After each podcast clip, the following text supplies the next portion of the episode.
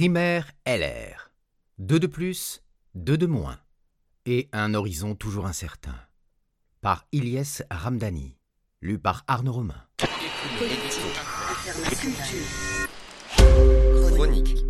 Bruno Retailleau aux universités d'été de La Baule en Loire-Atlantique, Valérie Pécresse en meeting à Brive-la-Gaillarde en Corrèze, David Lisnard en pique-nique à Cannes dans les Alpes-Maritimes, Laurent Wauquiez en altitude dans le Massif central, Éric Ciotti en soirée républicaine dans l'arrière-pays niçois.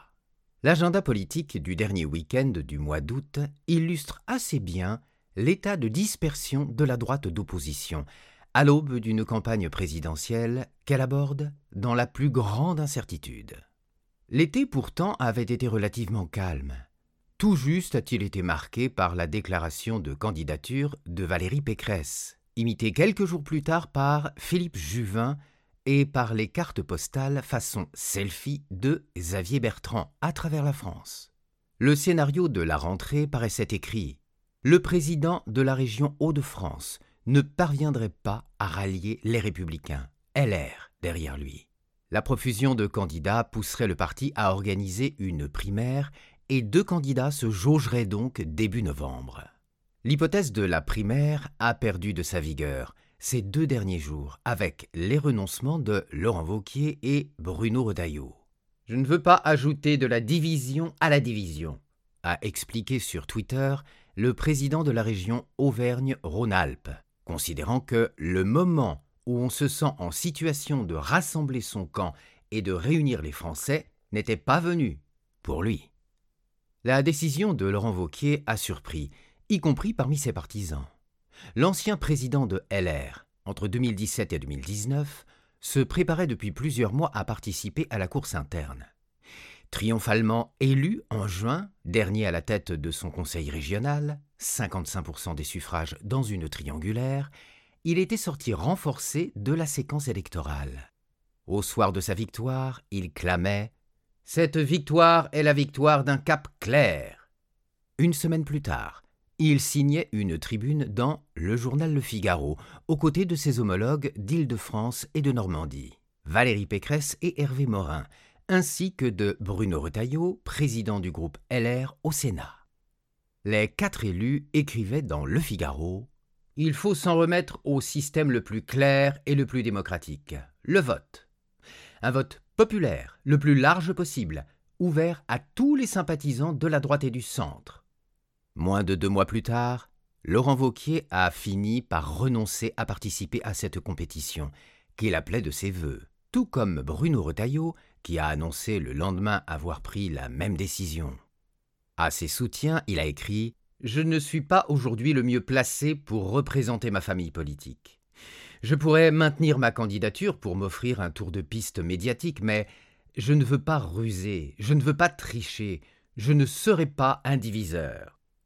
Les deux défections affaiblissent la primaire, autant qu'elles laissent orpheline la frange la plus droitière du parti, qui perd ses deux principaux représentants avant même le début du match. Un autre champion de la ligne libérale conservatrice, David Lisnard, devrait lui aussi se retirer de la course. Le maire de Cannes, qui a un temps laissé planer le doute sur ses intentions, va finalement briguer la présidence de l'Association des maires de France, l'AMF, à la suite de François Barouin, qui ne se représente pas et devrait donc renoncer à participer à la primaire. Au milieu de ses pas en arrière, a émergé jeudi, à la surprise générale, la candidature d'Éric Ciotti, un autre habitué des thématiques sécuritaires et identitaires. Le député des Alpes-Maritimes a annoncé, jeudi, sur RMC, son entrée en lice, annonçant vouloir préserver une âme française qui se délite face à la subversion migratoire, à la violence dans nos quartiers et au communautarisme islamiste.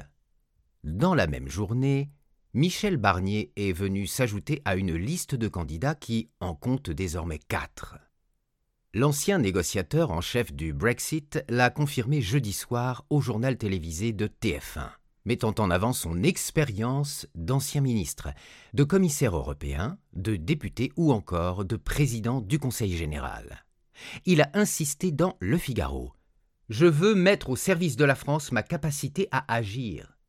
Christian Jacob, président de LR, avait longtemps misé sur l'émergence d'un candidat naturel et rêvé dans ce rôle de son ami François Barouin. Devant l'évidence, il avait appelé les concurrents à s'entendre au cours de l'été. Je demande aux uns et aux autres d'avoir le sens des responsabilités et de se rassembler. L'été se termine et son appel semble être resté lettre morte. Reste la troisième option, la primaire, que prépare depuis plusieurs semaines Jean Leonetti, le maire d'Antibes. Lundi dernier, LR doit lancer un grand sondage dont les résultats seront communiqués avec le congrès du parti, prévu le 25 septembre prochain.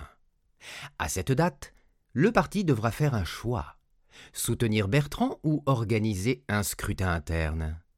Et le cas échéant, sous quelle forme? À un tour ou à deux tours? Ouvert à qui? Si les intentions individuelles s'éclaircissent au fil des jours, rares sont les acteurs et observateurs à se risquer au moindre pronostic sur la suite du feuilleton. À la direction du parti, on observe le balai des candidatures avec désolation. Aurélien Pradier, secrétaire général de LR, a tweeté Être candidat à l'élection présidentielle n'est ni une distraction individuelle, ni une petite revanche d'orgueil, ni une hypothétique tentative de se placer. Début juillet, déjà, Christian Jacob avait prévenu les postulants putatifs. On n'est pas dans un concours de notoriété ou dans une candidature de témoignage. Cinq ans après une primaire qui a opposé, entre autres, un ex-président de la République et deux anciens premiers ministres, la grille de départ de l'édition 2021 est d'un autre niveau. De quoi faire craindre à LR la perspective d'un scrutin confidentiel, incapable de mobiliser massivement et de donner à son gagnant une dynamique et une légitimité suffisantes pour la suite. D'autant plus que les nuances programmatiques se font minces entre les quatre candidats restants. Auprès de Xavier Bertrand, c'est en tout cas la ligne qu'on martèle. Un lieutenant de Xavier Bertrand lance Tout ce qui s'est passé ces deux derniers jours enterre un peu la primaire. Il ne reste plus que Pécresse et des seconds couteaux. À défaut d'union derrière lui, l'élu des Hauts-de-France espère sceller un ticket. Autrement dit, engranger un ralliement suffisamment important pour l'imposer aux autres et tuer dans l'œuf la primaire. Il a déjà tendu la main, en coulisses, à Valérie Pécresse. Mediapart.